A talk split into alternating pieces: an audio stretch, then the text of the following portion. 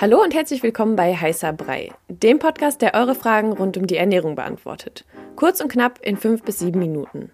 Ich bin Sanja und stelle dem Ernährungswissenschaftler Jan eure Fragen. Antworten gibt's ohne viel Gelaber, direkt auf den Punkt und wissenschaftlich fundiert. Stellt uns eure Fragen via DM bei Instagram an koro-de. Und jetzt viel Spaß mit der Episode. Heute geht es um das Thema Kopfschmerzen und ich habe selber sehr oft Kopfschmerzen und finde es immer sau schwierig dafür die Ursache herauszufinden. Das kann ja an allem liegen, sagen wir Stress oder zu wenig Schlaf und oft habe ich auch schon gehört, dass es mit einer gewissen Ernährung zusammenhängt und da ist die Frage, kann oder können Kopfschmerzen durch eine gewisse Ernährung hervorgerufen werden oder vielleicht durch eine gewisse Ernährung auch vorgebeugt werden?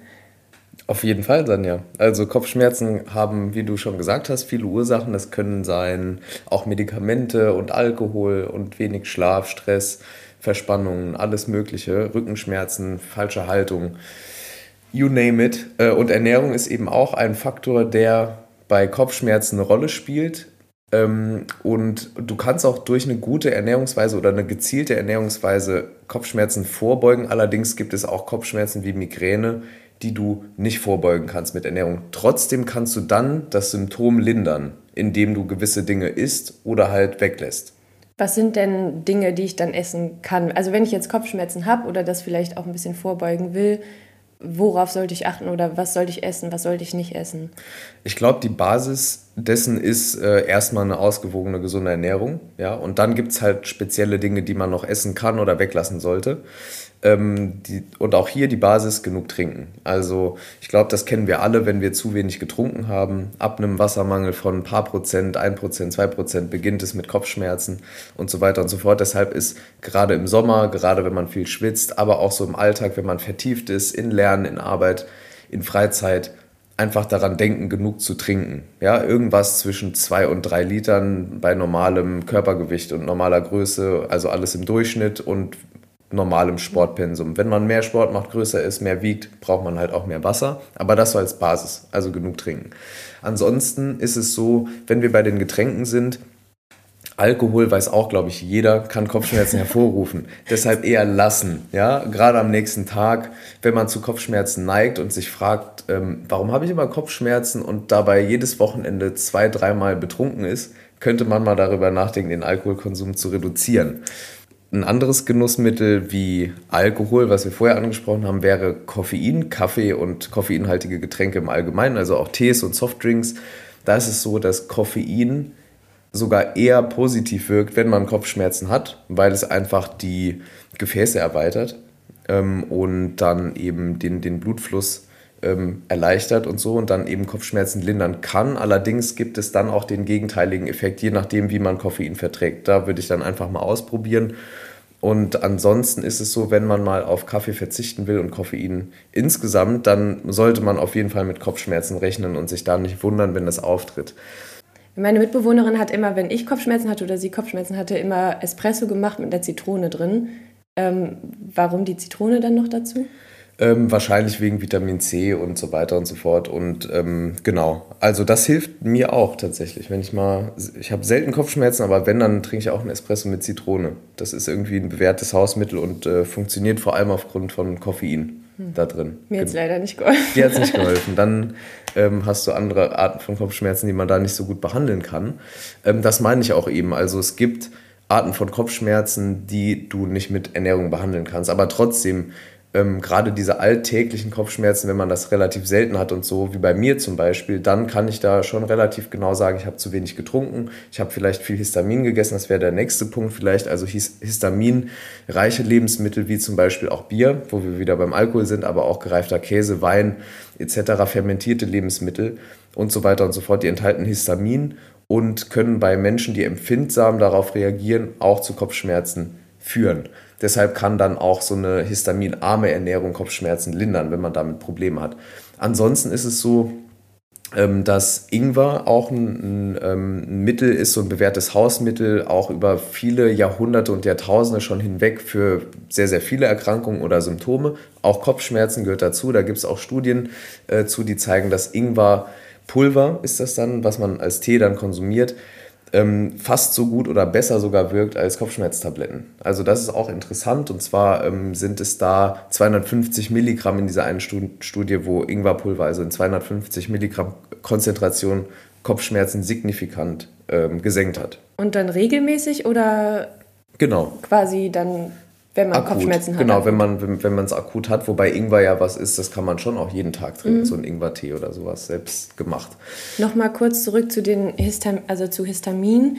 Was sind denn Lebensmittel, wo man, wo man weiß, da ist sehr viel drin? Also Tomaten sind es, glaube ich. Ne? Genau, Tomaten auch. Ähm, dann, wie gesagt, gereifter Käse, fermentierte Lebensmittel. Das sind so bestimmte Fleischprodukte auch. Oh, ne? Da ist dann auch ähm, Histamin drin und das ähm, sollte man dann eher meiden. Insbesondere, wenn man da irgendwie darauf reagiert auf Histamin.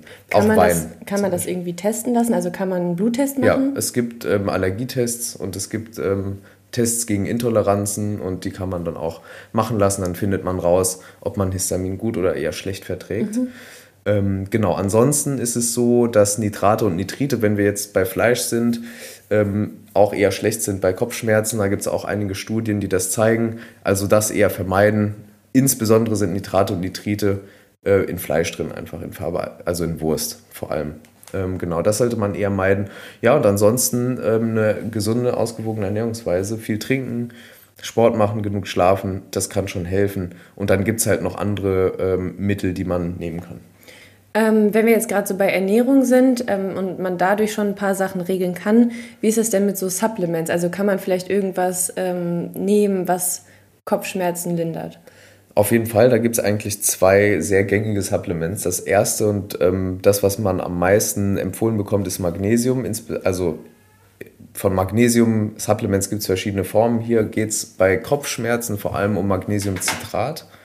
Magnesiumcitrat in einer relativ humanen Dosis von 600 Milligramm, das ist nicht irgendwie over the top oder so.